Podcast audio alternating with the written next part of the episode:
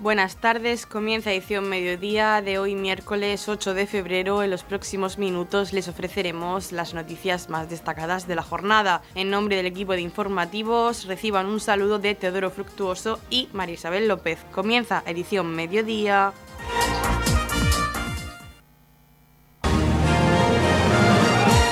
Edición mediodía. Servicios informativos. La concejal de Servicios Sociales, María José López, ha presentado el protocolo a llevar a cabo con el proyecto Red Dinamo. Este proyecto viene a mejorar el servicio de las intervenciones. Diferentes asociaciones de Torre Pacheco se han adherido a este proyecto. Nos encontramos aquí en el Salón de Pleno del Ayuntamiento de Torre Pacheco en este acto que, desde Servicios Sociales nos ilusiona porque viene a sumar, viene a seguir con la labor que se está haciendo desde, la concejalía. Estamos presentando el Red Dinamo, un proyecto que trabaja en el trabajo en red y en este caso vamos a, firmar el protocolo de adhesión, todas las asociaciones, los colectivos con los que se trabaja principalmente desde servicios sociales van a firmar, se van a adherir a ese, como digo, el protocolo de trabajo en red. Trabajo muy necesario ya que mm, siempre las bases de un trabajo de una comunicación directa cuando se trata de casos, cuando se trata de usuarios y viene, pues como decimos, a mejorar eh, el servicio, a mejorar la calidad de las intervenciones. Estamos muy, muy contentos de, la aceptación que ha tenido de todas las entidades que, han, que, han, que van a venir, que bueno, ahora veremos que van, a, que van a firmar la adhesión y seguimos como siempre trabajando y sumando, que es lo que queremos, que al final es dar un servicio de calidad y el servicio que merecen todos los, los ciudadanos de Torre Pacheco. Eh, hay cerca de 20, pero lo que pasa es que no están todas. Hay unas que solo vienen los representantes, hay algunas que no han podido venir ningún representante, todo porque tienen que firmar la, máxima, la máxima representación de la asociación, digamos. Entonces, pues, pues no están todas. No vamos a tener hoy todas las que, las que están en el protocolo. La finalidad es establecer una línea de trabajo en red establecer unas líneas de comunicación y de conexión entre todas las entidades que pueden servir, nutrir de información o de intervención a servicios sociales para que eso se quede sentado, la forma de cómo comunicarnos, cómo reunirnos, cómo, eh, cómo dirigirnos, eh, para que eso sea una forma de trabajar, el protocolo de actuación, que eso ya el proyecto dura un año, pero eso es, lo que estamos creando son las bases. Eso lo vamos a tener ya instaurado para siempre. Y es una forma ágil, operativa y eficaz de comunicarnos la información en la intervención para que sea más eficaz al final el trabajo con los usuarios. Estamos repasando para usted la actualidad de nuestro municipio en edición mediodía. Nueve agentes de policía local se incorporan a la plantilla de Torre Pacheco. El consejero de Economía, Hacienda, Fondos Europeos y Administración Digital, Luis Alberto Marín, ha presidido la entrega de diplomas a 47 nuevos aspirantes y ha destacado la colaboración con los ayuntamientos, que les permite cubrir todas las plazas demandadas para este año. El titular de Hacienda destacó el esfuerzo, la buena disposición y la estrecha colaboración mantenida con los ayuntamientos para poder dar respuesta a sus necesidades. En estos años, todas las partes implicadas han hecho verdaderos esfuerzos para atender a las demandas que llegaban. Para este 2023 hemos intentado, además, programar con mayor antelación y anticipar las fechas de inicio de los cursos y plazas disponibles para que los ayuntamientos puedan adaptar sus procesos selectivos y entre todos podamos ser aún más eficientes recientes para el primer semestre de este año ya están previstas dos ediciones del curso de agentes que tendrán lugar en la segunda quincena de marzo en Murcia y Cartagena. Para finales de marzo, además, está programada una nueva edición de curso de formación de mandos policiales. En cuanto a los 47 aspirantes que han completado esta preparación, reforzarán las plantillas de las policías locales de los 13 municipios en los que prestarán servicio. En concreto, 10 de ellos se integrarán en la Policía Local de los Alcázares, 9 de ellos en Torre Pacheco y en la plantilla de Fuente Álamo. Mira, estos 47 eh, agentes que se incorporan ahora vienen a sumarse a más de 396 agentes que en los últimos cuatro, cuatro años se han incorporado a distintos cuerpos de seguridad.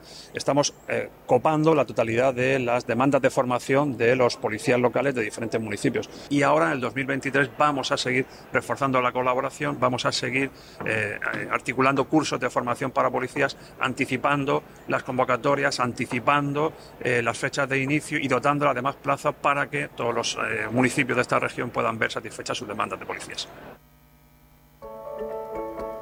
En la comunidad de regantes del campo de Cartagena aplicamos las últimas tecnologías en sistemas de control y distribución. lo que nos ha convertido en un modelo de gestión eficiente del agua gracias al alto nivel de concienciación de nuestros agricultores que trabajan a diario por la sostenibilidad y el respeto al medio ambiente. La comunidad de regantes del campo de Cartagena les ofrece la noticia agrícola del día.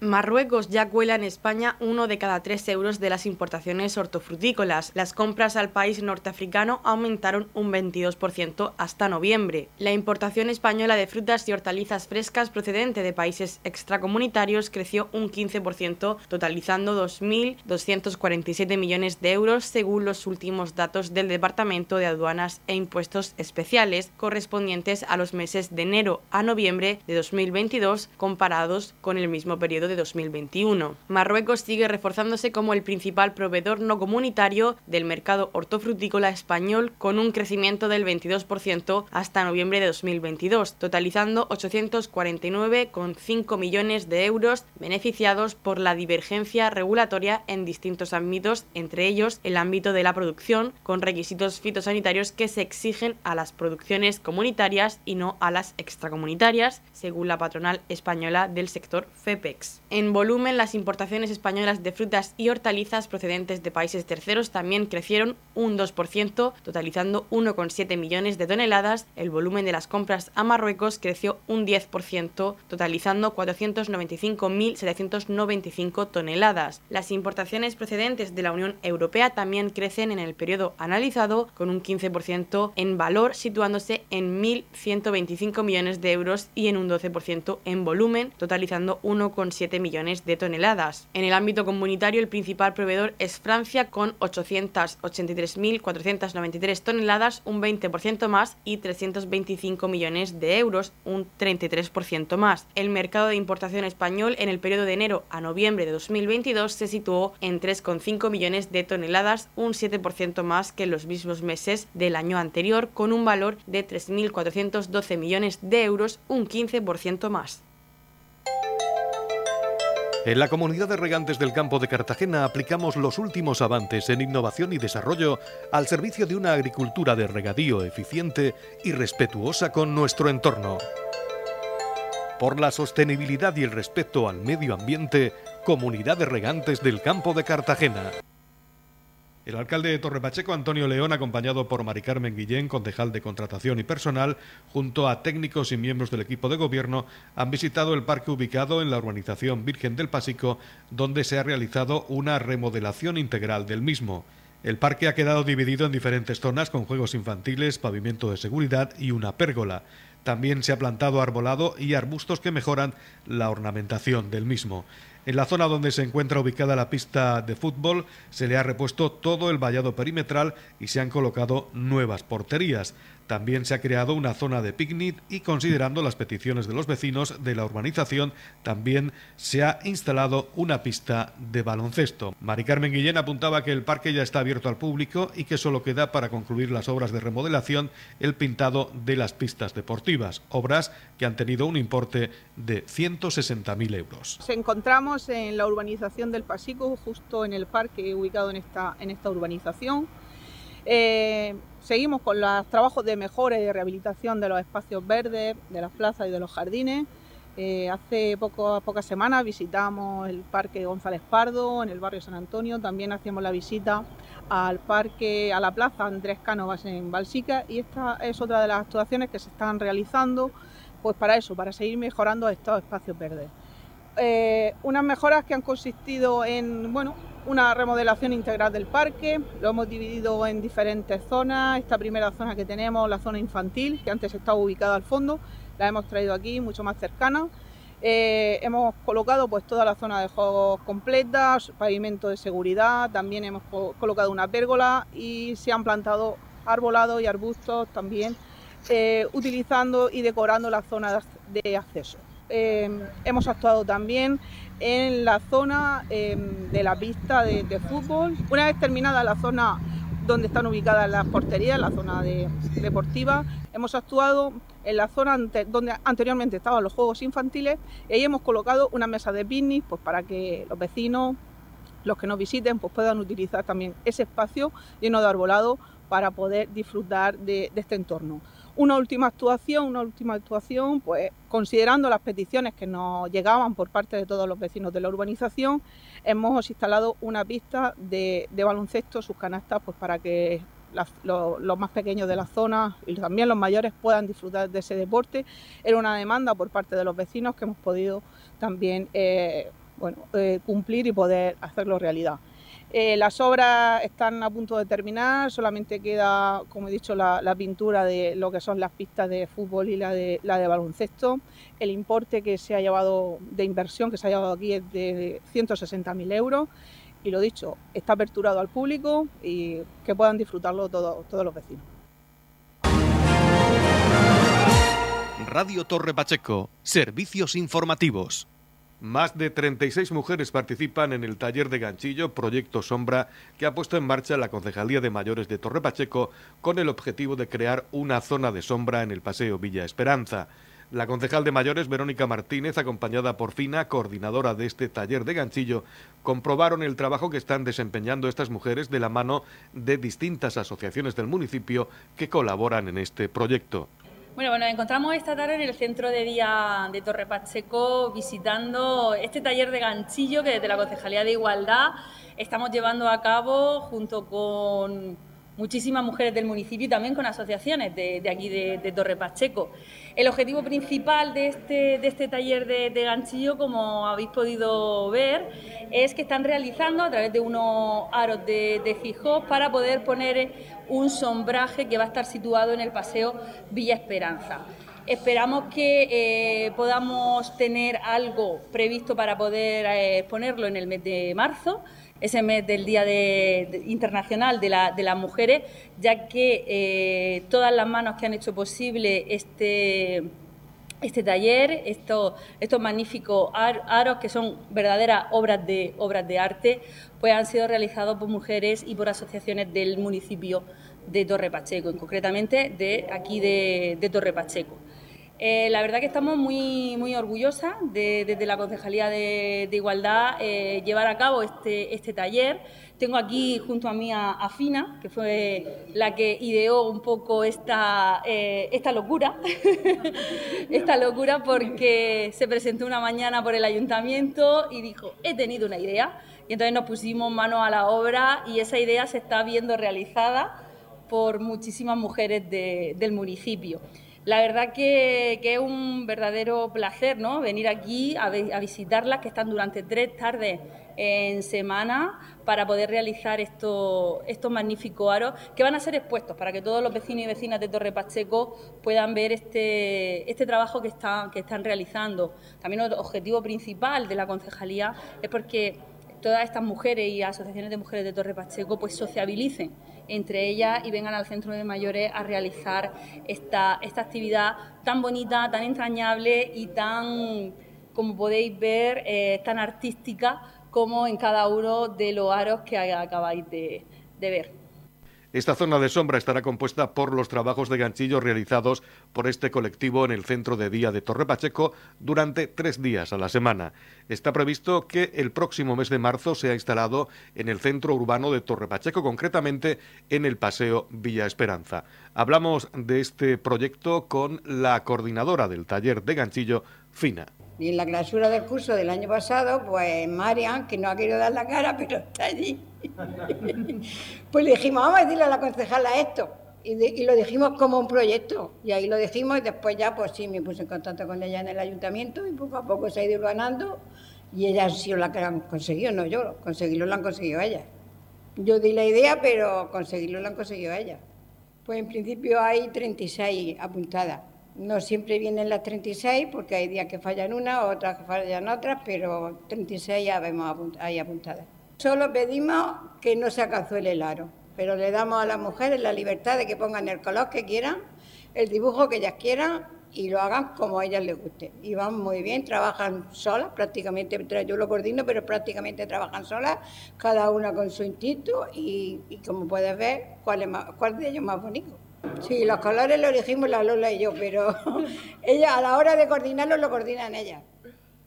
Los colores, el dibujo, me pueden preguntar a mí algo, pero prácticamente trabajan ellas solas. El coche punto alto, punto bajo y punto deslizado. Es muy básico, pero, pero según lo, lo, lo coordinas y lo conjuntas, pues te da un resultado o te da otro. Con un color te da un resultado, el mismo punto con otro, con otro color te puede dar otro resultado. Es lo, más bonito, es lo más bonito la convivencia que hacen entre ellas, que qué voy a hacer de comer, que qué voy a hacer de cenar, pues todo eso, porque mira cómo me sale este, pues mira cómo me sale el otro, la convivencia es lo más bonito. Noticias, edición mediodía. Loferro alumbra a Jerez con su brillo flamenco. El Festival Internacional de Cante Flamenco de Loferro inundará de brillo y arte a Jerez el próximo viernes 10 de febrero en diversos espacios de la ciudad andaluza, donde destacadas personalidades del flamenco jerezano serán reconocidas por un festival que sigue creciendo año a año. La comitiva murciano-honda, encabezada por el alcalde de Torrepacheco Antonio León y el presidente de la Peña Flamenca Melón de Oro Mariano Escudero, arrancarán a las 10 en el Ayuntamiento de Jerez en el que su alcaldesa Mamen Sánchez recibirá de manos del alcalde pachequero la medalla de oro del Festival Internacional de Cante Flamenco de Loferro, que a título póstumo se le otorgó en 2019 a la inigualable artista Lola Flores para que sea depositada en el Museo del Artista en el centenario de su nacimiento. El cartel anunciador y la programación de la 43 edición del Festival Ferreño, que se celebrará de los días 24 al 30 de julio, se desgranará en el acto que se desarrollará en las afamadas bodegas González Vías a las doce y media. En el mismo se anunciará la concesión del premio Sebastián Escudero a la excelencia flamenca al gran guitarrista y compositor jerezano Paco Cepero por su impagable aportación a la difusión internacional del arte flamenco. El compositor y tocador flamenco estará acompañado por el delegado de Cultura de Jerez, Francisco Camas, así como el alcalde de Torre Pacheco, directivos de González Vías y toda la delegación del Festival de Loferro. En el año 2022 este premio se concedió a don Antonio Fernández Díaz Fosforito, que estará presente en Loferro el 25 de julio, cuando Paco Cepero reciba el preciado galardón. Más brillo ferreño, como el que creó el maestro cordobés por Ferreña en 2003 para el cante en seña de la tierra de Loferro. En esta tierra ferreña, con el brillo de un diamante, en esta tierra ferreña, hecho raíces un cantante, con aires de malagueña y el alma de cante grande. Durante el acto se anunciará la concesión del Premio Sabor Flamenco 2023 a las bodegas González Vías, empresa referente de los vinos de Jerez en todo el mundo y que mantiene un especial maridaje de productos con el flamenco a través del Festival Tío Pepe y otras actividades que cada año desarrolla. Estarán presentes propietarios y directivos de la bodega, así como la comitiva pachequera. Para cerrar la jornada matinal se servirá una copa de Tío Pepe llevándose a cabo una pincelada flamenca a cargo del ganador del premio Melón de Oro 2022, el cantaor Antonio Aya El Jaro, acompañado al toque por Antonio Migueles. La jerezana Peña La Bulería, uno de los templos del flamenco, acogerá a las 10 de la noche un acto de hermanamiento con la Peña Flamenca Melón de Oro, donde el cante, el toque y el baile de lo ferro volarán unidos, libres y hondos. Los protagonistas de la jornada serán Alcante, Antonio Aya, El Jaro, Melón de Oro 2022 y Rocío Martínez con el toque Antonio Migueles, Antonio Fernández El Torero, guitarrista oficial del Festival de Loferro y Juan Antonio Mateos. Al baile habrá una representación del Ballet Flamenco de Loferro con Lorena Jiménez, Blanca Herreros, Mercedes Carrillo y Antonio Muñoz. Andalucía y la región de Murcia, Loferro y Jerez, Jerez y Loferro vuelven así a cruzar sus caminos con el brillo de un diamante, que iluminará el próximo viernes a personalidades y organismos tan importantes como Paco Cepero, Lola Flores, la bodega González Vías o la Peña La Bulería. Para seguir toda la información del Festival de Loferro y actividades de la Peña pueden acceder a su web a través de su web www.loferroflamenco.com.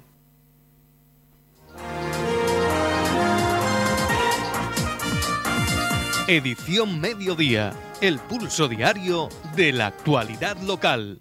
El pasado viernes el alcalde de Torrepacheco, Antonio León, acompañado por miembros del equipo de gobierno, visitaba las instalaciones de parques infantiles de Levante, Levipark 21, una empresa joven ubicada en la pedanía de Roldán, dedicada a la fabricación, distribución, instalación y mantenimiento de parques infantiles, mobiliario urbano y equipamiento deportivo.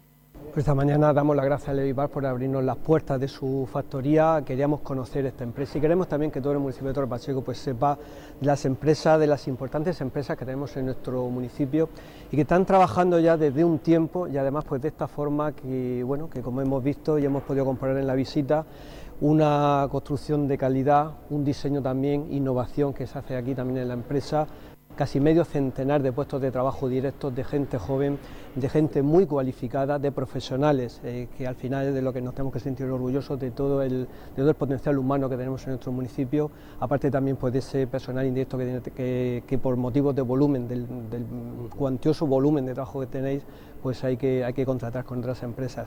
Yo creo que, es bueno que el municipio conozca pues, vuestra trayectoria, conozca lo que se está haciendo aquí en Roldán y también nos tenemos que sentir orgullosos de que prácticamente en todo el país, en todo el país pues, podemos encontrar la marca de Levi Park, Roldán, Torre Pacheco. Yo creo que prácticamente trabajáis prácticamente en toda España con todos los ayuntamientos de España y que, que, bueno, y que es muy fácil pues, ver siempre vuestro producto, los juegos infantiles, todo el mobiliario urbano, que es a lo que os dedicáis, pues verlo en, los, en las distintas plazas y jardines de España. Por lo tanto, eh, gracias por mostrarnos lo que estáis haciendo y como digo que el municipio de Torre se sienta orgulloso de los empresarios de aquí del municipio, de los trabajadores de aquí y de sus empresas. La empresa Levipar inicia su actividad en 2015 con el compromiso de crear espacios para la diversión y el bienestar de pequeños y grandes. Desde su fundación han realizado centenares de proyectos tanto a nivel nacional como internacional, teniendo un gran nicho de negocio en Portugal y en distintos países de Latinoamérica, tal y como nos comenta Jesús Pérez, comercial de esta empresa. Estamos en Levipar 21, una compañía de Roldán, de Torre Pacheco. Somos fabricantes de juegos infantiles certificados, mobiliario urbano, eh, calistenia, pistas americanas, parkour, en fin, hacemos casi todo lo que se pone, lo que los ayuntamientos ponen en la vía pública. Para lo cual, bueno, pues hemos tenido que eh, aprendernos las normativas, eh, las normativas de todos los juegos y mobiliario urbano y ponerlo fuera.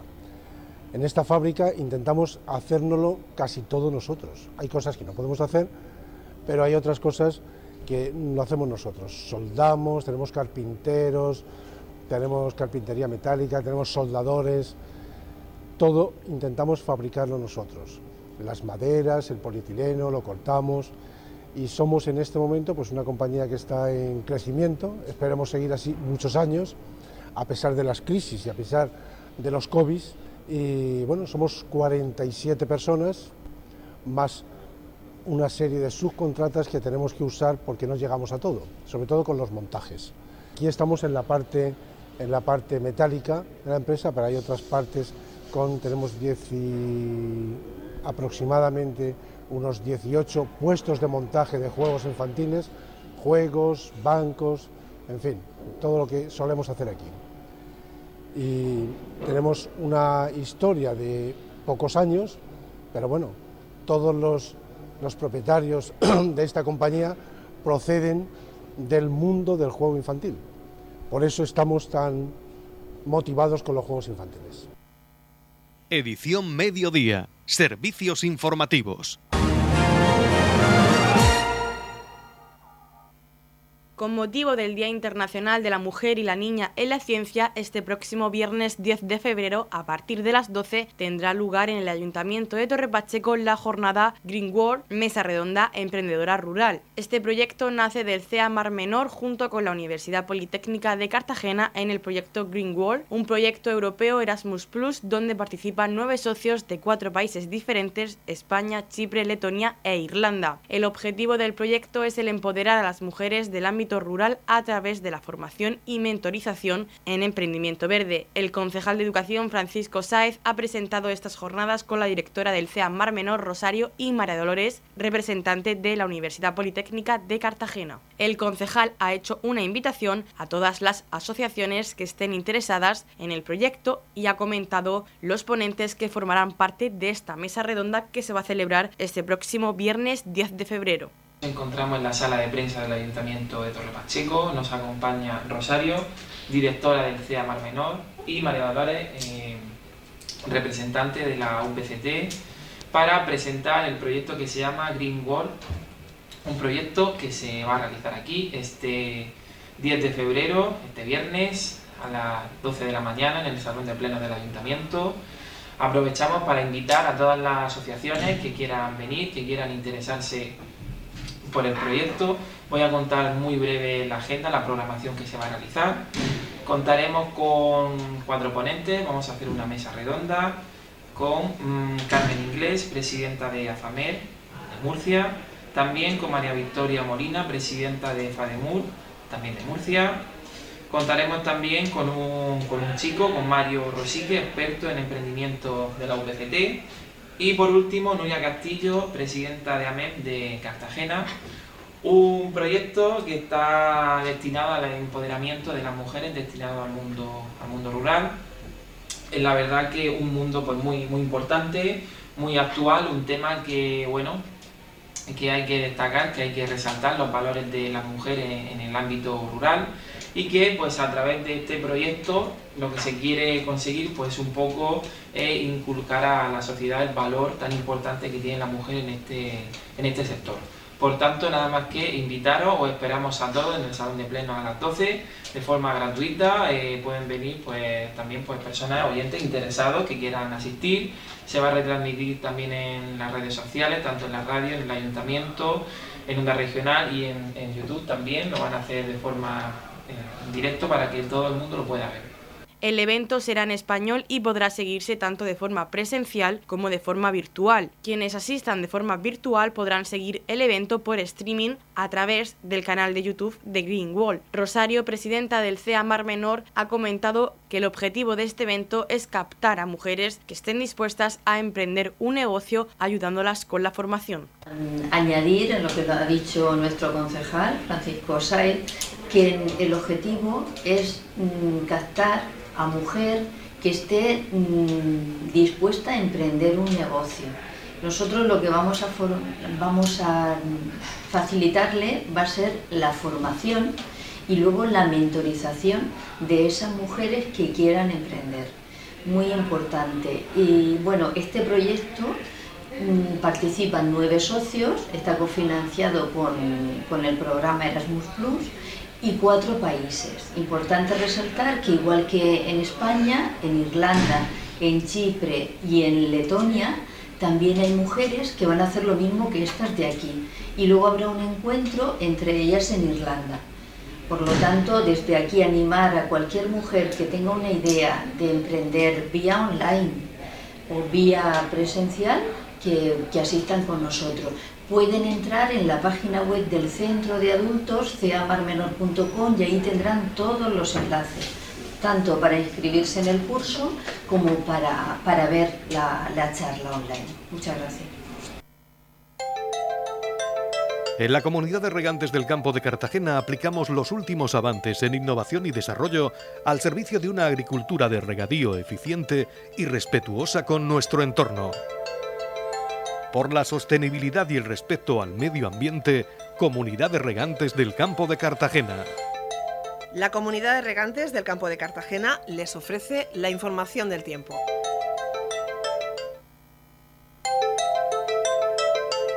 A continuación conocemos la información meteorológica para hoy miércoles 8 de febrero en la región de Murcia. Chubascos ocasionales, cielos nubosos o cubiertos con probables chubascos ocasionales. La cota de nieve se situará sobre los 1000 metros, temperaturas sin cambios salvo por algunos ascensos en las máximas del interior. La capital Murcia alcanzó una máxima de 17 grados y una mínima de 2. El campo de Cartagena alcanzó una máxima de 16 grados y una mínima de 5. Y en el Mar Menor tendremos una máxima de 15 grados y una mínima de 3 grados.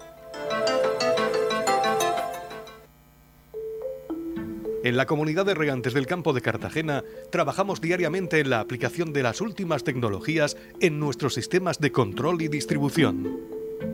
Por la sostenibilidad y el respeto al medio ambiente, Comunidad de Regantes del Campo de Cartagena.